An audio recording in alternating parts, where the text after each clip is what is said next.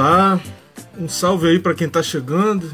Para quem não me conhece, sou Marcos Veríssimo, sou antropólogo, pesquisador do Instituto de Estudos Comparados em Administração de Conflitos da Universidade Federal Fluminense e desde o ano passado que eu colaboro aqui com o Cannabis Monitor no podcast Maconhômetro Debate. E a partir de agora, né, as duas, há duas semanas atrás, nós iniciamos aí esse novo, essa, vamos dizer, essa nova faceta do maconhômetro, né, dedicado a entrevistar pesquisadores, né, que de alguma maneira é, trabalham com o tema da, da cannabis, da maconha, né, e, e a partir de agora, né, eu com meu parceiro Yuri Mota, né, estamos à frente desse novo projeto aí do maconhômetro. Espero que todos estejam gostando, né, que gostem. Né, a ideia é trazer sempre um pesquisador para as nossas lives né, e gravar então por aqui o, o nosso podcast. Fala, Yuri. Salve. Salve. Boa noite, Veríssimo. Boa noite, pessoal. Bom, meu nome é Yuri. É, eu sou formado em política pública pela Universidade Federal Fluminense. Né, fiz o um mestrado é, e agora estou fazendo doutorado no programa de pós-graduação em Sociologia e Direito da Universidade Federal Fluminense também. Sou pesquisador vinculado ao Psicocult, que é o núcleo de estudos sobre psicoativos e cultura, coordenado pelo professor Frederico Policarpo, que foi o nosso primeiro convidado desse novo projeto, né, que é o Maconhômetro Ciência. É, e aí, esse projeto né, é uma parceria entre o Cannabis Monitor, o Psicocult, né, que é um subprojeto do Instituto de Estudos Comparados em Administração de Conflitos, né, um Instituto Nacional de Ciência e Tecnologia. E aí, nosso objetivo é justamente convidar pesquisadores que tenham a cannabis como objeto de estudo, né, e se dedicam aí para produzir conhecimento sobre a planta e os seus usos aí nas mais diversas áreas do saber, né? Então, se você tem interesse, né, você que está assistindo a gente, tem interesse e acompanhar e saber mais sobre pesquisa nessa temática, aqui no Brasil, a minha sugestão é para você ficar ligado aí no Instagram do Cannabis Monitor, ficar ligado no Instagram do Psicocult, que vai passar muita gente boa aqui nesse nosso projeto, né, trazendo aí muito conhecimento para a gente poder debater e colocar em pauta. Nosso objetivo é justamente esse, né, mobilizar estudiosos dos mais diversos segmentos acadêmicos né? Hoje a gente vai trazer a Ingrid Trancoso, que é agrônoma, né? Então, é, esse projeto ele visa aí contribuir para um mapeamento sobre a produção acadêmica né, da maconha na atualidade. É, hoje a gente vai receber, como eu disse, a Ingrid Trancoso, né, que ela é engenheira agrônoma, mestre em produção vegetal pela Universidade Estadual do Norte Fluminense, Darcy Ribeiro, a UENF. E na graduação, a Ingrid iniciou os estudos sobre a cultura da cannabis e atualmente ela está cursando doutorado na área é, de ecofisiologia vegetal, também na UENF. É, e além disso, ela é pesquisadora integrante da Associação Canapse. Então vai ser uma ideia legal para a gente discutir aí com outra área, né, que não as ciências sociais, e também sobre né, a Associação Canapse, que reúne diversos pesquisadores de diversas áreas. Salve, Ingrid. Bem-vinda. Boa noite, Marcos. Obrigada. Boa noite, Yuri. Tudo bom, Ingrid? Joia. Seja bem-vinda. Prazer em estar aí com vocês. Obrigada. Muito bom aí poder ter essa conversa. Prazer é todo nosso. É, enfim, Ingrid, a gente fez uma apresentação breve da sua seu currículo, né, da seu trabalho, né, enfim, aí a gente pergunta, tem alguma coisa que você queira acrescentar, né? Quer se apresentar antes da gente começar aqui a ir para o nosso roteiro propriamente dito? Bom, é basicamente isso mesmo, né? Eu sou engenheira agrônoma, me, me formei na UENF, como você falou, fiz um mestrado na UENF também, em produção vegetal na linha de agroecologia, é, sempre batalhando também, né, uma, tentando ter uma abertura né, para desenvolver alguns estudos com a cannabis e entrei no doutorado também na mesma instituição que agora estou né, no último ano cursando E paralelo a isso, né, participando sempre de eventos aí com a Cannabis e agora também junto aí com a galera da Cannabis, né, desenvolvendo essa linha de pesquisa aí com a Cannabis dentro da, da instituição, da associação, em parceria com outras instituições também. Valeu. Então, é, vamos lá, né? A gente pediria que você começasse, né, falando um pouco da trajetória acadêmica, né, o que que te levou para agronomia, né, e da agronomia para os estudos sobre a cannabis. Sim, bom, eu escolhi agronomia, a gente é muito imaturo quando né, escolhe um curso, eu, eu optei porque eu gosto, né, era de planta, de natureza, então eu fiquei entre biologia e agronomia, e aí optei por agronomia, que eu achei mais bacana, né, mais focado às plantas, e, e iniciei a universidade, gostei, me identifiquei, né, fiquei, adorei o curso, e aí, no, no final do curso, bateu aquela, acho que aquela crise existencial que algumas pessoas têm, né? O porquê que eu escolhi isso? Porque a maior parte dos meus colegas de turma eram filhos de produtores rurais, né? Eu já era uma garota mais urbana, né? Criada mais em beira de praia, não, não tinha muito esse vínculo com a terra em si. E aí eu fiquei me questionando, né? Eu queria fazer algo que me inspirasse. Eu achava muito bacana os meus colegas que eles estudavam, eles iriam aplicar na propriedade dos pais, né? Na propriedade deles, ou eles tinham uma bagagem. E aí eu fiquei refletindo sobre isso e eu falei, gente, o que que, qual é a minha ligação com a agronomia, assim, né? O que, que, que planta, né? Geralmente as pessoas têm um pai que cultiva café, que cultiva laranja, enfim. E aí, né, né, desde muito né, jovem, eu tive contato com a cannabis, né? Fez parte da minha vida durante grande tempo, assim. Só que eu era bem ignorante no tema, eu não sabia nada sobre a planta. E ali eu decidi pesquisar. Eu falei, que planta é essa? Né? O que, que ela tem? Que, né, por que, que ela é proibida? O que, que, que, que é agronomia? O que, que tem de conhecimento na agronomia sobre ela? E isso foi faltando um ano né, para eu me formar, foi no final, foi mais ou menos em 2012, 2013 que eu comecei a me identificar e, né, e, e, e, e, buscar assuntos. E aí eu fiquei assim chocada com a quantidade de informação que eu encontrei, né? No Brasil ainda não era muito debatida, a gente via a marcha da maconha e né, a gente também carrega muitos preconceitos dentro da gente. Eu fui quebrando vários nesse caminho. E uh, encontrei muitas pesquisas lá fora da minha área, né? Assim, não tantas quanto vocês acham para um milho, para né, um feijão, enfim, mas já tinha bastante coisa, já eram assim, né, pesquisadores falando, né, da maconha. Então isso já tinha uma, um peso. E aí eu, uh, eu conversei, nessa época eu uh, tinha um professor que eu queria que ele me orientasse, eu peguei uma bolsa com ele só para ter mais contato com ele, porque eu, eu gostava da forma que ele dava aula, ele era um professor de grandes culturas e de agroecologia.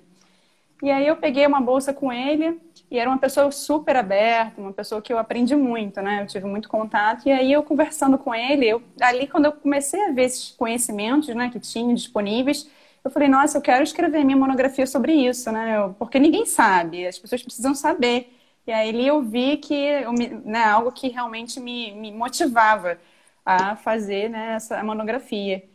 E aí eu chamei ele para conversar, assim, muito tensa, né? Meio nervosa, sem saber o que ele ia falar, porque até então eu não tinha nenhum colega que falava sobre isso, eu não conhecia ninguém, não fazia parte de nenhum grupo, né? Então eu chamei ele para conversar, eu falei, professor, é, eu queria escrever minha monografia sobre sobre a cannabis, né, vulgo maconha, e quando eu falei para ele das utilidades, né, da, das fibras que eram utilizadas, utilizadas também para roupa, e assim, falei toda a questão dos usos da planta, das sementes como alimentação, enfim, como remédio. Na hora ele ficou chocado, assim, ele ficou tão surpreso com a minha proposta, que ele falou, amiguinho, você tem certeza do que você está me falando? Aí eu falei, eu tenho, tem, tem artigo. E assim, né, modéstia à parte, eu, eu, era uma boa aluna na faculdade. Então, assim, ele, na hora ele confiou, mas ficou com o pé atrás. E aí foi engraçado que ele até me perguntou, mas e a roupa que as pessoas usam? Não, não vai passar o composto que dá o barato? Não vai, isso não, sabe? Uma coisa assim que era tão... Eu falei, não, professor, enfim, ele, olha, se tem artigo, se você, né, se tem pesquisas lá fora, se você está me dizendo que, que existe esse conhecimento, eu te apoio, né? E aí começou essa caminhada que, né, então ela foi, foi desenvolvendo com o tempo, né? Aí defendi a monografia, enfim, e, eh, mestrado eu tentei levar, mas assim, devido ao prazo também não, né, não foi para frente. Trabalhei com, né, com hidroponia, voltada para essa linha mais, mais orgânica. E eh, no doutorado eu tive contato com o professor da química, né? Que eh, eu cheguei a conversar com Carline. O primeiro evento que eu fui da cannabis foi em 2013, foi o simpósio lá em São Paulo. E foi um evento muito marcante para muita gente, né? Porque foi o primeiro evento que eu fui que tinham pacientes que falavam das suas comorbidades. Então, assim, foi um evento bem forte. Então, ali é, eu conversei com o Carlinhos e eu falei, professor, como é que eu faço para realizar pesquisa com a cannabis na agronomia? Ele, nossa, é muito necessário, você precisa de um professor de química, né, para te orientar. E ali, então, eu né, fui atrás desse professor de química, até o meu orientador na época, né, que me orientou na monografia também, conversou, ele né, me ajudou, ele, enfim, o professor topou. Nesse meio tempo, a gente tentou fazer umas parcerias que, né, infelizmente, devido a essa legislação é, dificulta tudo né, no país. E, é, não, não foi para frente, mudei de orientador, que agora eu estou na fisiologia vegetal e que está né, tá maravilhoso. E então a gente agora está né, fazendo algumas parcerias para iniciar essas pesquisas, né? Porque é, devido toda essa, essa dificuldade de desenvolver pesquisa que não pode ser na instituição, dificulta muito a gente a, né, o, o local que tem para a gente cultivar é muito distante da instituição. Então você né, você fica muito preso. E a agronomia, ela tem uma, uma questão que se você tem um problema com a planta, você tem que se virar, porque você tem um prazo a cumprir, né? Então, esse foi, foi a questão, assim, né? Eu tive umas questões com a planta, né? Praga e a questão ambiental, as coisas estourando na associação, e aí eu, né, de última hora mudei, né? Mas a gente continua é, firme ali desenvolvendo esses projetos para dar início às pesquisas. Legal, valeu, Ingrid. E aí, pensando nesses desafios que você colocou, né, tanto da sua graduação, né, de não ser uma pessoa é, filha de um fazendeiro, por exemplo, né, ou de alguém que já trabalhava com, com agronomia, é, e tanto também esses desafios que você colocou na academia, né, enfim, de você ter um espaço para poder pesquisar, né, de você ter um orientador qualificado nesse tema. Aí a pergunta que eu vou te fazer agora vai mais nesse sentido, né? Sobre os desafios, de, os desafios de se pesquisar esse tema aqui no Brasil. Assim, se você consegue dizer para a gente assim quais são os principais desafios, né? Na sua Olha, área que você percebe.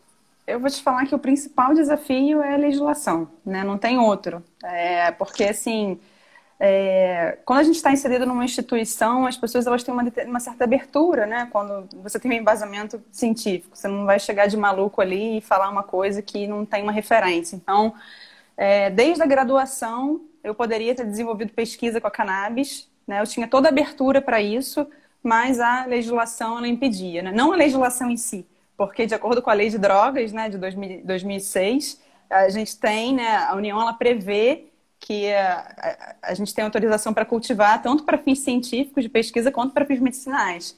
Mas como a gente não tem essas normas estabelecidas, a gente tem direito, mas não acessa. Então esse é foi assim, o principal problema. Eu acho que né, quando a gente tiver com toda essa questão regulamentada, é, isso, isso, isso, todas essas, essas dificuldades que a gente tem de desenvolver pesquisa vão ser superadas porque é como qualquer outra planta. Claro que isso vai depender do modelo também, né? É, toda aquela segurança, né? Se a gente fosse se basear naquela RDC que foi, é, que foi reprovada em 2019, que regulamentava o cultivo pela Anvisa, né? Se fosse se basear naquilo, ia ser extremamente caro você montar né, uma estrutura para desenvolver qualquer tipo de cultivo, para pesquisa medicinal, enfim. Imagina se ter câmeras, porta dupla, entrada por biometria. É muito, muito caro que sai um projeto desse, né? Então, assim, é claro que tudo isso vai depender também de como que vai ser esse cenário da, né, dessa regulamentação. Valeu, Ingrid. É, e aí, é, se já é complicado né, em termos de legislação, né, a gente sabe que também, em termos do costume, né, do, dos preconceitos e tal, e aí a próxima pergunta vai nesse sentido, assim, é, é, em que sentido, né, esse, essa questão desse, desse dessa forma estigmatizada de ver a planta, ela se configura na, na sua experiência? Tem algo que você poderia citar, que já passou? Alguma coisa, alguma atitude preconceituosa de alguma maneira? É, assim, é diferente hoje, é um cenário diferente. Apesar da gente, né, muitas coisas ter que mudar, terem que mudar ainda, esse é um cenário, a gente está num cenário diferente do que há cinco, seis anos atrás, né? Quando eu estava na graduação, digamos assim. E fora também que a gente né, não tem uma bagagem, a gente não tem tanta experiência, né? Quanto a gente tem quando está né, tá na pós-graduação. Então, é claro que tinha professores que não, não entendiam, que né, já tiravam conclusões precipitadas e, e às vezes não queria nem falar com você, sabe? Né? Já, já questiona assim, ah, para que, que você está perdendo seu tempo com isso? Tem tanta coisa aqui, tem tanta gente para comer, né? Tem tanta gente para comer, vai ficar perdendo tempo pesquisando maconha, tipo isso, né? Mas tem muita gente doente também, né? Enfim, é uma série de coisas que, que a gente tem que levar em consideração.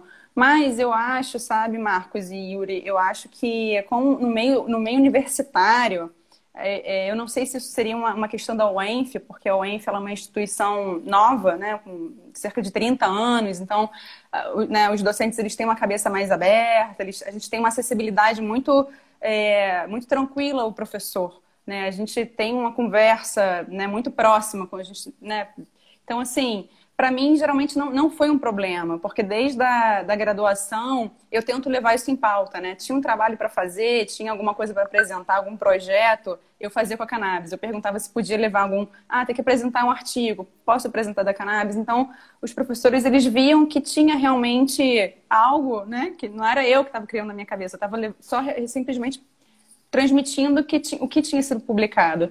E aí, fora também que logo depois, em 2014, 2015 já começou a bombar né, de notícias e, e reportagens é, sobre o uso medicinal, é, legislações de vários países mudando, de vários estados né, do, dos Estados Unidos mudando também.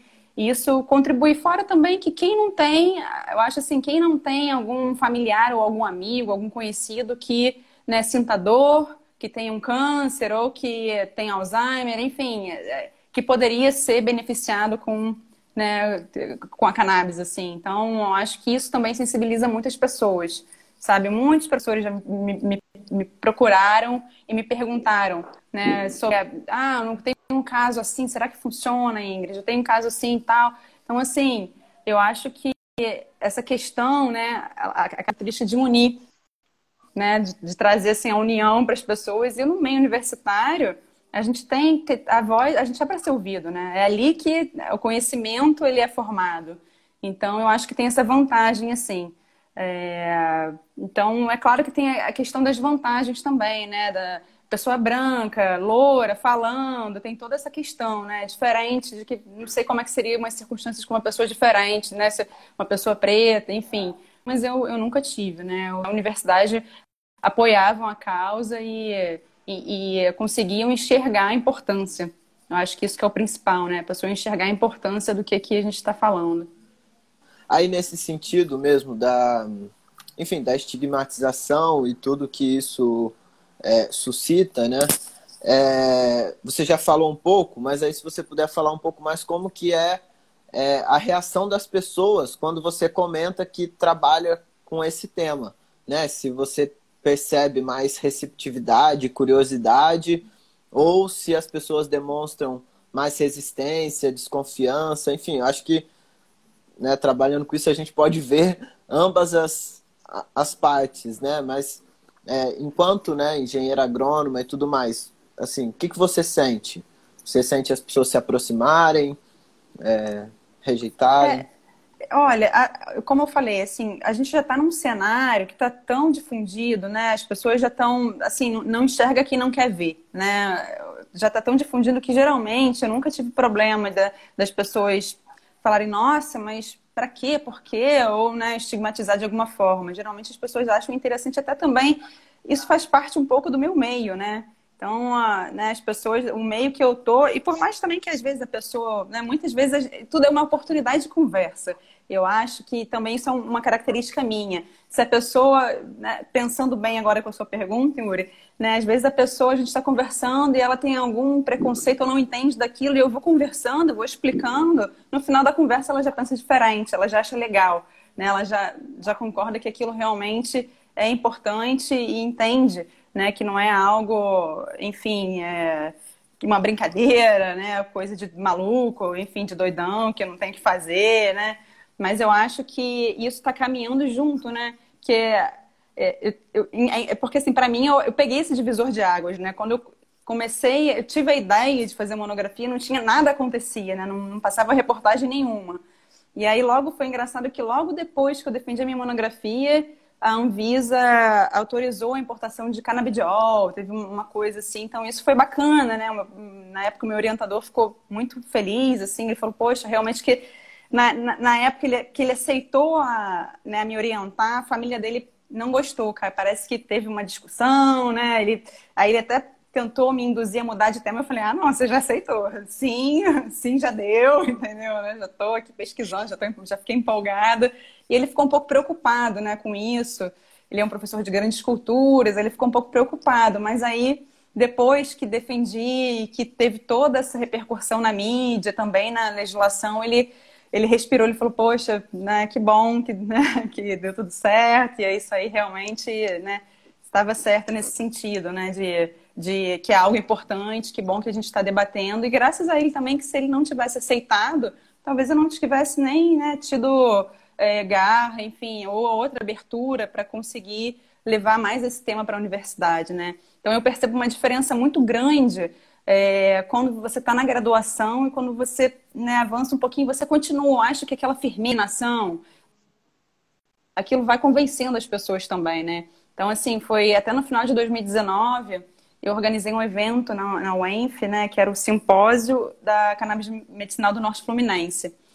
E eu fiquei muito surpresa, porque todo mundo apoiava, sabe? Foi muito bonito, assim, porque desde o coordenador do curso, eu tenho muito a agradecer a ele, ele apoiou, né? Ele ligou, pediu né, patrocínio, é, o reitor compareceu, fez a abertura, sabe? O pessoal veio aqui do Rio, todo mundo se uniu e fez um evento muito bacana na universidade, né? Então foi ali eu vi que realmente é, a UENF ela tem tudo para ser, um, né, ser um polo de pesquisa, porque não falta professor interessado. Né? Todos os professores que eu fiz disciplina, eh, conversava, apresentava alguma coisa, todos eles demonstravam interesse em, né, em desenvolver pesquisa, em fazer alguma coisa. Se tivesse abertura, se falasse, ó, vamos plantar na casa de vegetação, desenvolver uma linha de pesquisa, eles iriam topar né, na hora, assim. Então, eu acho que a gente está caminhando para uma tendência das pessoas já, né, não tem mais o que negar. Né? Tá aí para o mundo todo ver, né? Tudo mudando, legislações em vários lugares mudando, pesquisas cada vez mais comprovando. Então, é, eu acho que cada vez mais tende a ter mais abertura. E, enfim, embora você tenha falado, né, e, e que nessa primeira exploração que você fez no campo tenha sido um pouco árido, né, não tenha encontrado muita coisa, eu queria te perguntar o seguinte, hoje, né, com essa trajetória já, com, com, com já um investimento em pesquisa já de, de alguns anos, quem é que são suas referências acadêmicas na área? E também que futuro você vê para esse tipo de estudo no Brasil? Olha, minha principal referência, sem querer puxar o saco, acho que ele nem está me assistindo, é o meu orientador, né? Porque eu tive muita sorte até de conseguir ser orientada por ele agora na, na metade para o final do doutorado, né? Que é, eu mudei de orientador, que é o professor Eliemar Compostrini, é um professor de ecofisiologia vegetal.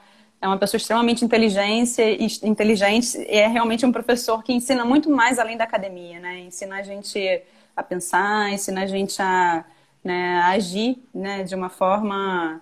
É, enfim, de uma forma diferente do, que a gente vê por aí, né? Não é uma pessoa que tem um ego, é bem, bem bacana, assim. Fora também que é um ótimo profissional, com diversos trabalhos publicados e, e é, um, é a pessoa que eu mais aprendi na academia, assim, desde a graduação, né? Então, fiz várias disciplinas já com ele, aprendi muito de fisiologia, das técnicas de fisiologia. Porque na agronomia é muito importante você saber o básico, você tem embasamento né? E, e, o resto vai mudar a cultura, né? Se você sabe aquela técnica que você vai aplicar, você tem um embasamento na fisiologia, né? você vai aplicar aquilo para basicamente a planta, né? Vai ter suas peculiaridades, mas você aplica para qualquer planta. É, é, claro também que o meu orientador da graduação é uma pessoa que eu também aprendi muito, né? Até de você dar abertura para as pessoas, você ter muita paciência para quem está chegando, né? Por mais é, dificuldade que a pessoa tenha, você sempre tá ali ajudando e fazendo as coisas acontecerem, né? Porque principalmente nesse meio da cannabis é a união que faz a força.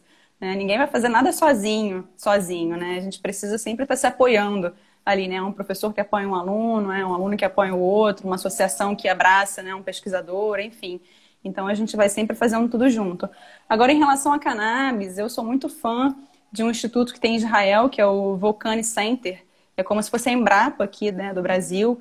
Eles desenvolvem né, pesquisas muito bacanas né, com a cannabis e especificamente tem uma pesquisadora lá, ainda mais por ser mulher e está na linha de frente ali, que é, eu não sei né, falar o nome dela, mas Nirit Bersten, enfim, posso até depois mandar escrito, é um nome diferente. Ela tem pesquisas assim que é muito que eu gostaria, que eu né, gostaria de fazer, que é avaliar o manejo, são coisas assim bem práticas e né, as publicações dela são muito bacanas, assim, então é uma pessoa que eu, que eu admiro muito, né, já até mandei e-mail, né? Enfim, né? acompanho bastante, assim. Então é um grupo que, que eu acho que está bem à frente, assim, né? Israel tá, estão bombando aí tanto né, em relação a, ao medicinal quanto na, na, na, área agrária também.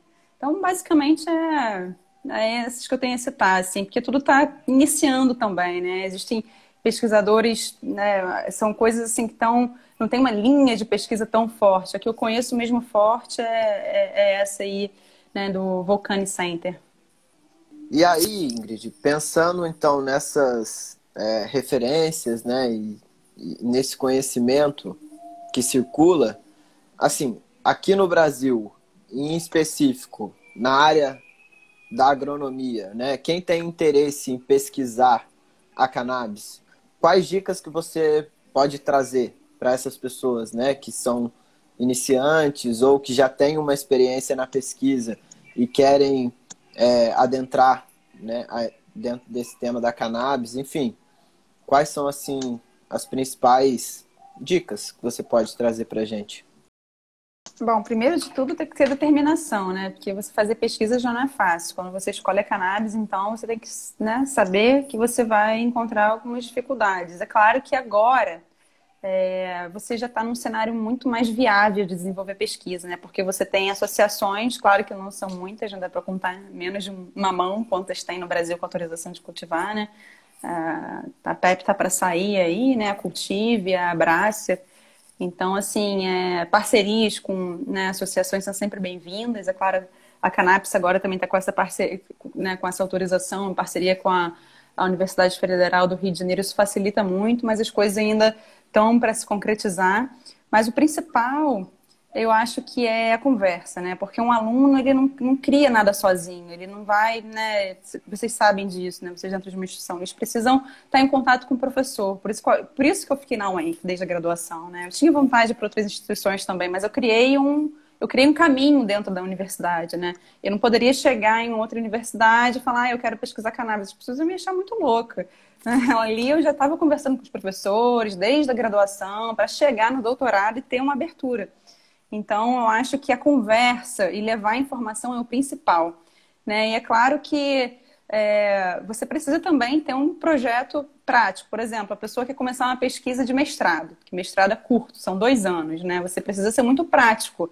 Então, assim, você precisa ter um bom orientador, né? Que esteja, tenha essa abertura principalmente. Você vai precisar ter um bom projeto e ter alguma parceria, ou com, né, hoje em dia a gente tem centenas de pacientes com habeas corpus. Então, assim, uma área que eu penso que seja um pouco mais viável, você faz um levantamento das pragas e doenças que tem né, no Brasil. Olha, uma coisa super viável e necessária. Né? O pesquisador vai lá, visita né, os pacientes, visita as associações, faz um levantamento ainda pode propor técnicas de controle, de manejo. Então, são coisas viáveis. Agora, você não vai poder propor uma linha de pesquisa com melhoramento genético com né, um paciente que você precisar de número de plantas enorme, né? É, assim, depende da complexidade da sua pesquisa. Então, assim, você tem que usar da sua criatividade, né? Escolher uma área que você tem afinidade que seja possível e ter esse network, né? Com diferentes, saber o que está acontecendo ali, ver qual é a abertura. E ter contato também com as associações, com os pacientes, que eu acho que faz toda a diferença, né?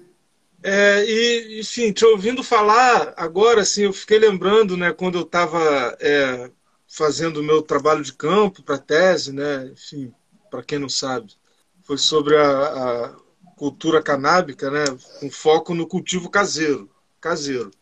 Então a planta, né, sempre teve presente ali no meu quadro de análise, né, maconha como planta. Né? Isso pode parecer óbvio, mas na época não era nada óbvio. Né? 2010 a 2013. Né? E aí eu, eu, eu fiz umas pesquisas e tal, aí tem uns dados assim que eu fiquei pensando agora em articulação aí com o que você falou, que, por exemplo, é, o próprio Dom João VI, no século XIX, é, é, fez pesquisa, né, é, é, mandou que fizesse pesquisa no Brasil para ver a capacidade de plantar cânhamo é, em, em, termos de grandes culturas, né, para usar o termo que você utilizou aí, que eu não conhecia, né, mas se eu entendi, é essa coisa da agronomia, do latifúndio e tal. E aí o Dom João VI, e aí, como eu fiz uma comparação Brasil e Argentina, né? Tinha também um cara lá na Argentina, o Manuel Belgrano, fez a mesma coisa, né? Estudos exploratórios para é, é, implantar essa grande cultura da maconha, né? Conhecida como cânhamo, né? Que é essa com baixa concentração de, de, de, de é, princípio ativo indutor né, dos efeitos psicoativos mas com uma fibra muito boa para uso na indústria têxtil, né? E aí então é o seguinte, né? É, existia já um conhecimento sobre essa propriedade. E a pergunta travou aqui, né? É, deu uma travadinha. Coisas dessas épocas, enfim.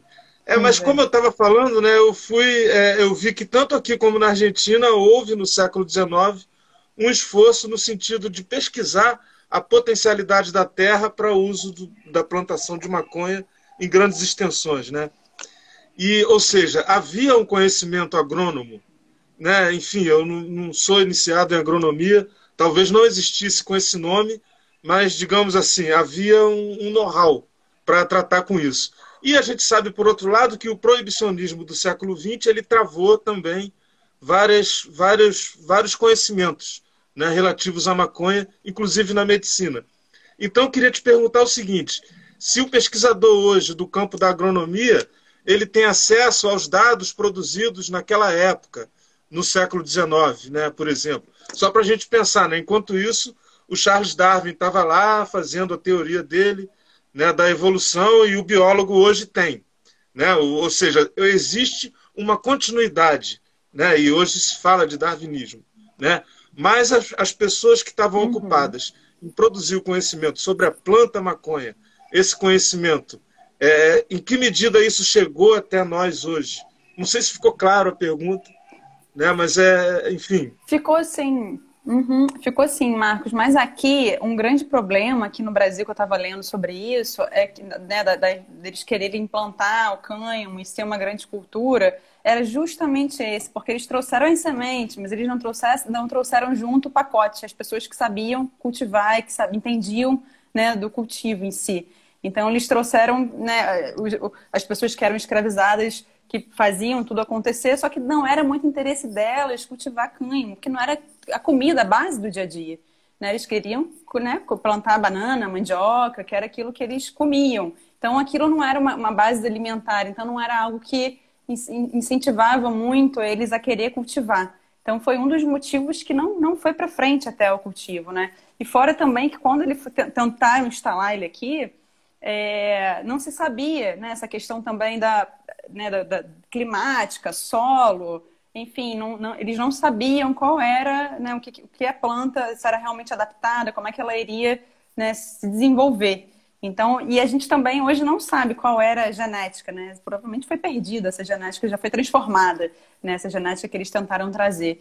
E fora isso também tem a questão da, né, após a colheita, quando você cultiva fibra é um trabalho muito árduo quando você tem que tem as etapas né que é, é agora estou me vendo só a palavra em inglês é, que você tem que desfiar as fibras né para transformar ela realmente né que é a, a, parte de processamento. Isso manualmente era muito trabalhoso né requeria muito trabalho né de, você tinha que gastar muita energia para fazer isso. Então era um tipo de trabalho que não foi muito né não foi eles não não veio uma pessoa que ensinar como é que fazia né para as pessoas que ficaram responsáveis por fazer.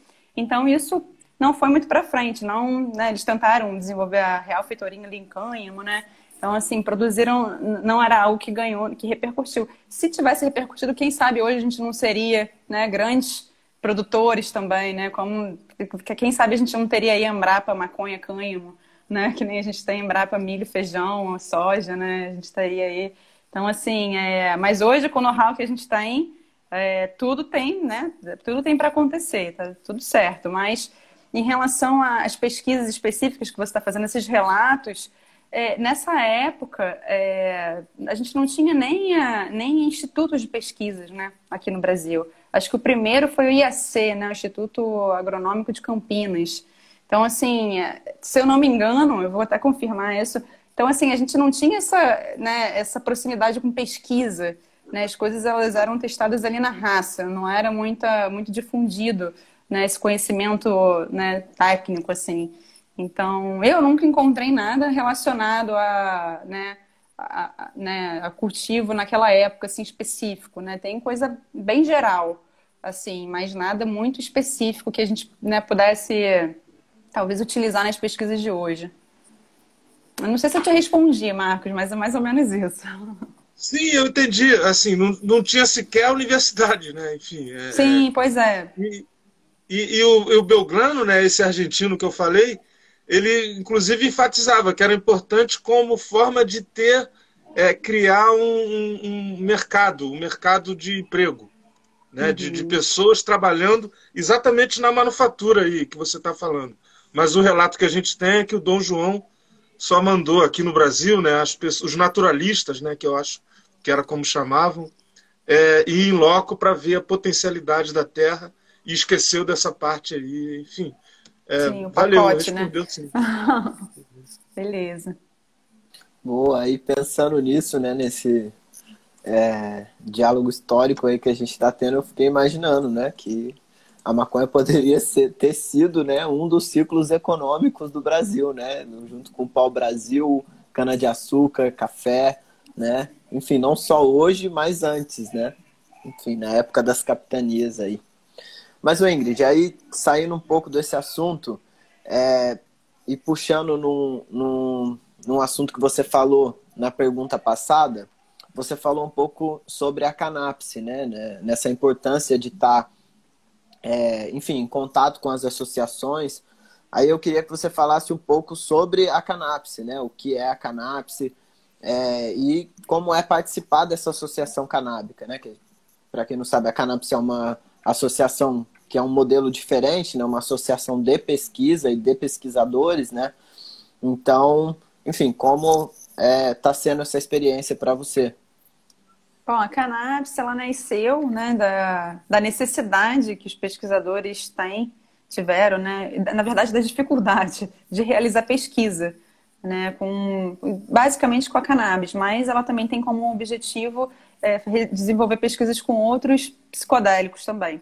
Então, a gente é um grupo de pesquisadores de diferentes áreas. Então, tem agrônomos, tem médicos, tem é, advogados, uh, enfim, tem uma série de farmacêuticos, enfim, tem uma série de pesquisadores de diferentes áreas e que a gente se dialoga entre si, né? Então, o objetivo é a gente conseguir, por meio da nossa rede, facilitar o desenvolvimento de pesquisa com a cannabis. Por exemplo, imagina se a gente conseguisse Imagina se a gente conseguisse, não, esse é o nosso projeto, a gente está né, tá nesse caminho.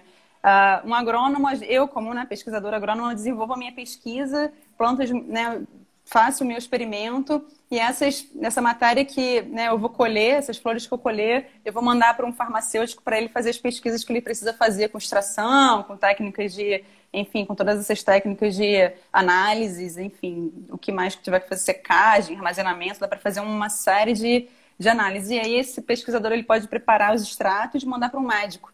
Né? E o médico vai fazer as análises que precisam fazer nos pacientes, ou análises em laboratório, enfim. E aí vem vocês aí da área social, fazem todas aquelas pesquisas também, né, fazendo né, toda essa, essa análise também social de como que isso se dá. E os advogados também, eles vêm essencial, né, por meio dessa é, batalhando, né, tendo essa abertura para a gente conseguir essas autorizações e fazendo toda essa mudança necessária. Então, a Cannabis ela é uma rede né, multidisciplinar de pesquisadores que se dialogam entre si e tentam facilitar as pesquisas, né? Então, assim, não, claro, não só com, com a cannabis, como eu tô falando, mas porque há uma dificuldade no Brasil, né, desenvolver pesquisa com psicodélicos de uma forma geral, né? A gente é um país conservador, não é só para cannabis isso. E então, e é algo que é real, é algo que funciona, então essa rede ela facilita, né? E enfim, pesquisadores renom, né, renomados fazem parte do Siddhartha Ribeiro, ele dá essa força ali para a gente estar tá lá na associação. Então, é, pessoas assim, João Menezes, a Cecília Din, né, é, o Ricardo Nemer, o Renato Fileve, são pessoas que estão lá com a gente. E a gente né, fundou a associação né, nessa, nessa perspectiva, né, de conseguir realizar o que a gente estava com dificuldade de fazer, meio que, né, entre aspas, sozinho. Então, né, juntos somos mais fortes. Basicamente, é, essa é a, a visão. E que conteúdos canábicos assim você indicaria né, para quem da sua área está interessado em fazer pesquisa? Bom, eu leio muito artigo, né? Não tem para com, como fugir. então, assim, tem diversos artigos interessantes, né? Eu vou lá no. É, tem uma, uma, tem uma biblioteca no meu computador, né? Eu vou no Google, no Google Acadêmico ou na CAPES, né? Pesquisar os artigos. CAPES, né? periódicos CAPES, isso aí. Tradicional dos pós-graduandos, né? Então, assim, atualmente eu leio muito artigo, né? Tem muito. E é nítido você ver a quantidade de artigo que tem sido publicado. Eu, durante a graduação, tinha poucos, né? Tinha poucos trabalhos que eu acessei para escrever minha monografia, mas agora já tem muitos mais trabalhos, né? Então, assim, na área da agronomia, você pode ver que está progredindo, né? Em termos, assim, mundial de pesquisa, está progredindo. A gente já tem respostas que a gente não tinha antes né? Já, a gente já tem. Porque, assim, para cannabis, como a questão da proibição, ela dificulta muito né, o desenvolvimento da pesquisa. E principalmente na agronomia, porque, assim, a pesquisa médica é um pouco mais acessível. Você viu, o Rafael Michelin, ele desenvolveu pesquisa. É, ele tem um baita currículo, né? Ele fez algo ali, né? Deu um bolinho para os amigos, botou o THC. Então, assim, é algo que você pega e faz. A cannabis, não. Você tem que botar a sementinha, esperar né? Então, assim, é algo que demora um tempo e é, você requer muitas autorizações, né? Você, é difícil você quebrar esse paradigma, né? É muito complicado você é, eu acho que é uma das áreas mais difíceis de fazer pesquisa por causa disso. Né? Você precisa plantar, não tem jeito. E as consequências disso, né, elas são é, né, é complicado. Então, uh, uh, partindo desse princípio, é, enfim, eu acho que é que é um desafio, mas assim, tem muitos materiais, tem muitas pesquisas acontecendo, e quem está querendo fazer pesquisa, quem está querendo né, se familiarizar mais com esse tema, é, o, o, ideal é realmente é pesquisar esses trabalhos, né? Porque a gente tem muito, a gente tem muito conteúdo, né, sobre o cultivo da, da cannabis. A gente tem muitos livros, a gente tem muitas coisas em site, mas pouquíssimas pesquisas, eh, mas poucas dessas técnicas são baseadas em pesquisa. Por exemplo, a poda, né? A poda é uma técnica super utilizada, mas a gente realmente não sabe qual é o efeito da poda em termos de produtivo, né? Será que é eficiente? Será que não é? É outra técnica que eu acho, eu acho até meio engraçada, assim, que é o flushing, né? Que é você enxaguar o substrato que todos, né, eu dou aula numa, numa pós-graduação e todos os alunos colocam que tem que fazer o flushing antes de colher. Eu falo, gente, mas isso desperdiça água. Isso desperdiça muita água, né? Você lavar um substrato, um pote de água todo com substrato, imagina você fazer isso para várias plantas, né? E isso não vai mudar a química né, da, da, planta. A planta não vai mais liberar um nutriente que ela absorveu. Você vai só lavar o solo. Né? Se você quer realmente utilizar o seu solo depois, né, você vai eliminar o excesso de sais ali. Então, assim, são técnicas que a gente aplica muito e não, não sabe realmente se isso é efetivo ou não, né? Então, são coisas muito básicas e que né? Por mais que a gente, ah, eu li tal lugar, eu li, eu tenho vários livros em casa aqui, que, né, do Cervantes, enfim, do, do Rosenthal, só que por mais que seja difundido, são técnicas super interessantes, mas a gente não sabe, né, baseado né, numa metodologia científica, né, em todo um experimento, com uma análise estatística, com tudo controlado, realmente se aquilo é eficiente. Então, esse tipo de informação é interessante, né? O, um paciente, né, um cultivador, ele querer aprender isso. Que nem a mesma coisa que eu acho interessantíssima, a questão da, da clonagem. Né? Tem muita gente que fala ah, que cortar as folhas é muito bom, né? Porque diminui a transpiração. Mas tem uma pesquisa que diz que não é legal, que diminui o índice de enraizamento. Para quem está assistindo aí, é, E, a cultivador já aprende. Então, não corte as folhas, né, as pontinhas das folhas do seu clone, que isso dificulta. Então, assim, né, para quem não, não se liga no que está acontecendo, né, deixa passar e acaba, às vezes, né, poderia ter mais eficiência no enraizamento, uma velocidade mais rápida, mas é claro que isso não vai prejudicar o cultivo, mas assim, são às vezes um tipo de conhecimento que podem facilitar ali na hora do manejo, na hora do cultivo, né? E que fazem toda a diferença. Gente, desculpa me empolgar, que se deixar a gente vai falando de manejo. Fica à vontade. Tá é, ótimo, tá ótimo. Interessante mesmo. E aí, com, com relação ao que você falou do periódico Os CAPs, né? Eu tenho notado que, enfim, as pesquisas elas têm se é, virtualizado cada vez mais, né? Então, hoje está tudo disponível no computador, né? E aí uma coisa que eu venho é, discutindo muito nessas disciplinas de seminário de tese, no doutorado e tal, é que agora a gente passa a escolher a palavra-chave do trabalho antes de fazer. Né? Antes era a palavra-chave era um grande finale do trabalho, né? Você vai publicar, então você escolhe a palavra-chave, né? Agora, para você poder fazer essas pesquisas no periódicos CAPES, em sites especializados de busca acadêmica, né? É, enfim, você já tem que estar tá com essas palavras-chave bem definidas para você poder chegar nos resultados é, enfim, onde você quer, né? Dos, dos uhum. artigos e tudo mais. Mas, enfim, eu acho que o que você estava dizendo também sobre é, a questão entre o conhecimento popular, digamos assim, e o conhecimento científico, né? E como isso vem se intercalando cada vez mais, né?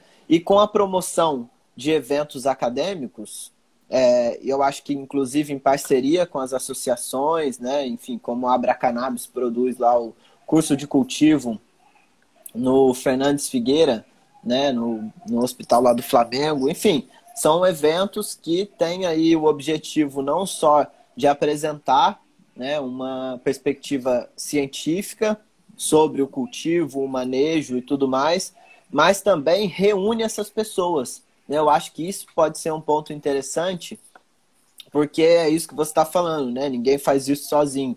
E aí o Veríssimo, né, bem estudou isso também, né? Que aí é a questão da sociabilidade, né? E aí a sociabilidade grower, nesse sentido, né? De como é, os cultivadores, ao se encontrarem, né, compartilham conhecimentos, né? E aí, de certa forma, eles acabam por isso, né? Como você estava dizendo, os impedimentos do proibicionismo para você poder cultivar, quem vinha mantendo essas plantas é, cultivadas em casa eram os cultivadores. Né? Então, de certa uhum. forma, eles acabavam fazendo esse papel da ciência, né? que é o quê? Experimentar e classificar. Né? Uhum. Então, eu acho interessante, né? porque esses eventos reúnem essas pessoas né? que estão trocando conhecimentos a todo momento. Enfim. Com é, certeza. E aí, a última... Ah, pode, pode, falar. Pode... Não, só um comentário, né? Que eu acho, é, assim, até com vocês mesmo, né, Yuri? A gente se conheceu num evento, né? O primeiro evento da UF, eu estava lá. Então, assim, eu sempre fiz questão de participar desses eventos. Eu conheci todo mundo, né? A Canaps, todo mundo da Canaps, enfim, todo esse meio eu consegui, conheci em eventos, né? Então, assim, isso foi fundamental para o meu aprendizado e principalmente para esse network, né? Que a gente tem de conversar com as pessoas, de conhecer, saber o que está acontecendo que é, é muito interessante não só de cultivador para cultivador, né, digamos assim, mas também né, saber o que está acontecendo na área medicinal, né, diferentes áreas também. Então esse network é muito, muito interessante e esses eventos eles fazem toda a diferença. Né? Os eventos que o Carlinho organizou hoje viraram essas associações, né? Foi ali que as pessoas se conheceram, né? Então assim, é, a PEP, a Cultive, enfim, diversas associações nasceram do seminário, dos simpósios que o, que o Elisaldo Carlini organizava.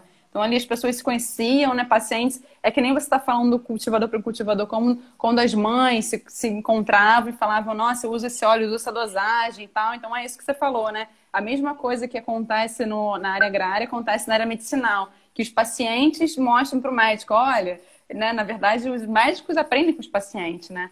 Porque os pacientes se dosam, compram óleo, fazem, enfim, eh, recebe de doação e, e eh, testam em si e falam, ó, é assim que tá funcionando para mim, ó, mudei o óleo. A pessoa por si só que tem que ser corajosa, né? O suficiente para experimentar em si e dar um feedback para o médico. Porque agora que a gente está vendo todo esse conhecimento ser disponibilizado, né? Aqui, no, principalmente para médicos também. Então, assim, basicamente é a sociedade que está que tá realmente sugando, está chamando isso, né? Tá, pelo amor de Deus, a gente precisa, tanto na questão medicinal, agrária, enfim.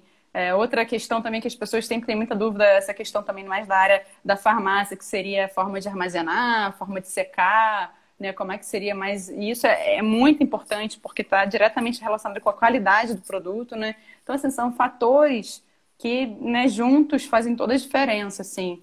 Né? Legal. E aí, é, enfim, não sei se o Veríssimo tem agora mais uma pergunta ou para as considerações finais, é, mas aí eu queria só levantar mais um comentário justamente sobre a nossa primeira pergunta, né, que foi sobre a questão da legislação é, e da, enfim, possibilidade de fazer pesquisa, né? Porque assim, como a gente está reunindo aqui, o nosso objetivo é fazer um, é, enfim, um encontro interdisciplinar né, e multidisciplinar, eu fico pensando em como a legislação afeta a pesquisa nas diferentes áreas. Né? E aí isso foi um ponto, assim, eu acho que de extrema valiosidade aqui para o nosso, nosso diálogo. Porque, assim, para ciências sociais, né, e aí o Veríssimo e eu, enfim, a cannabis continua proibida nesse sentido do consumo, né, expresso do termo e tudo mais, e a gente fez a pesquisa, né? Por quê? Porque a gente está é, enfim, interessado nas relações sociais, nas experiências das pessoas, nas práticas, né? E aí a ilegalidade, nesse caso, ela pode inclusive ser um objeto de estudo interessante, né? Assim, não no sentido de positivo ou bom, mas interessante no sentido porque ele proporciona determinadas relações sociais que, é, enfim, levam à questão do problema de pesquisa, né? E aí isso na área da agronomia, como você falou, é algo completamente diferente. Né? Se é proibido, você não pode ter no laboratório. Ah, não, mas então você pode importar. Pô, mas aí você vai pagar muito caro. E aí como você garante recurso para poder fazer essa pesquisa, né? Enfim, então, enfim, é, é, são, são questões assim interessantes. Né? Com certeza, Mas... é, muito, é muito complicado, porque o que a gente tem que considerar disso é que a gente tem o direito né, de fazer. Né? Ninguém está fazendo nada errado, porque está lá na lei, é o nosso direito poder cultivar, né? tanto para pesquisa quanto para uso medicinal. Então, pera lá, quem está errado é o governo. Então, o que a gente tinha que fazer mesmo era botar a cara e plantar e fazer pesquisa. Só que, assim, é complicado, né? Porque é, é, é, é, complicado um profissional concursado abraçar essa causa, né? As consequências elas podem ser muito graves. Então, até que ponto também, né? As coisas. Então, a gente tem que é, caminhar com muita, muita cautela, né, para não prejudicar ninguém nesse sentido. Então, eu sempre também, eu sempre fui com muita cautela por causa disso. Né? A gente não faz nada sozinho. Então, eu estou levando o quê? Eu levo o nome de um orientador, eu levo o nome junto de uma instituição. Eu não posso né, sair fazendo do jeito que eu gostaria de fazer, que infelizmente não, não tem como, né? Porque aí estaria feito já, né? Realmente, se, se desse para a gente fazer da forma que desse, né, da forma que é viável, já estaria feito, mas a gente tem que considerar as consequências, né, que podem, infelizmente, pode ser, podem ser graves. Então, é isso, né, que a gente precisa batalhar ainda para acessar esses direitos, né? Direito à saúde, né, que é uma coisa tão absurda, meu Deus. né? É, realmente, é, é muito louco, né, e muito, muito, é, é assim, eu não digo que é irracional, porque existem outras racionalidades, né? E aí seria também é, ingênuo, né? É, pensar é. que isso é uma coisa irracional. Mas enfim, Ingrid, muito obrigado. A gente sabe que tem uma limitação aqui que o Instagram vai, vai derrubar a live, então a gente queria deixar esse espaço aí para você fazer suas considerações finais, o que que você quer que chegue ao, ao, aos nossos aos nossos ouvintes, interlocutores. Diga Bom, lá. gente, é só agradeço a, né, a, a, né, a oportunidade, parabenizo vocês aí pela, né, acho muito bacana é, o Fred aí já dá tanto tempo com essa bandeira, né, uma galera aí super é, eficiente, então um prazer aqui estar conversando com vocês. E é isso aí, galera. Para quem né, tiver algum interesse, alguma dúvida, pode entrar em contato, né? Estou à disposição. E vamos juntos, né? É, juntos a gente consegue transformar aí o que precisa ser transformado, que a gente ainda tem muito que caminhar, né? Então, agradeço aí mais uma vez, Yuri, Marcos. Muito bom estar aí com vocês. Valeu demais. Obrigado, Valeu. Ingrid. como dizia o Bertolt Brecht, né, uma vez transformado o mundo, é preciso transformar o mundo transformado. É e aí eu acho que é isso, a gente está nessa. Né, o, o, momento agora é esse, né, porque há, há 10 anos atrás, 11 anos atrás, quando eu comecei a pesquisa, né, é, era, era bem isso que você falou, né, é, era muito estranhamento. E aí depois veio 2014 esse boom né, das notícias sobre os usos terapêuticos, e aí a coisa andou, mas hoje a gente se encontra no, no, no, num contexto que é muito obscurantista, né? Assim, as pessoas que têm a caneta na mão para financiar as pesquisas é, pensam duas vezes e eu estou de acordo totalmente com você. A gente tem que botar a cara, como está fazendo aqui, e dizer, olha, tem pesquisa, né? A maconha não é aquele prensado lá, né? Uma planta, né? Por mais é. que, que seja estranho, né? Boa parte das pessoas que consomem maconha de maneira social no Brasil não faz ideia, né? É, porque não se parece com uma planta, né? Enfim, é, tem nada a ver. Então é isso. Muito obrigado aí pela sua fala. E, Beleza, enfim, querido. Se deixar, a gente conversa muito, né? Tem muito o que falar. Pois é, pois é. Mas então, Valeu, obrigada. Ingrid. Valeu demais. Obrigado mesmo. Abração. Aí, aí só para poder dar os informes finais, e aí também agradeço aí a parceria do Veríssimo. Enfim, você ter aceitado o convite para participar. Agradeço também o Gustavo, né, que está aqui no nosso suporte e produção do roteiro e tudo mais. Mas só para poder avisar todo mundo que a live ela fica gravada aí no perfil do Cannabis Monitor, então para quem quiser assistir depois. É, e para acompanhar mais de perto né, a atuação do INEAC, do Psicocult, da Ingrid, da Canapse, é só seguir né, é, essa galera nas redes sociais. Então, se puder contribuir, dar uma moral para o trabalho do Cannabis Monitor, é, fortalece aí na campanha é, de financiamento coletivo do Apoia-se. Então, é apoia.se barra Cannabis Monitor. Beleza? Deixo aqui meus agradecimentos mais uma vez. E aí, um grande abraço e até a próxima entrevista, Veríssimo. Valeu, Ingrid. Falou, galera. Valeu, gente. Obrigadão. Obrigado a todo mundo que assistiu. Um grande abraço para todos e todas e a gente continua se vendo nesse programa aí que a gente quer tornar uma tradição. Valeu.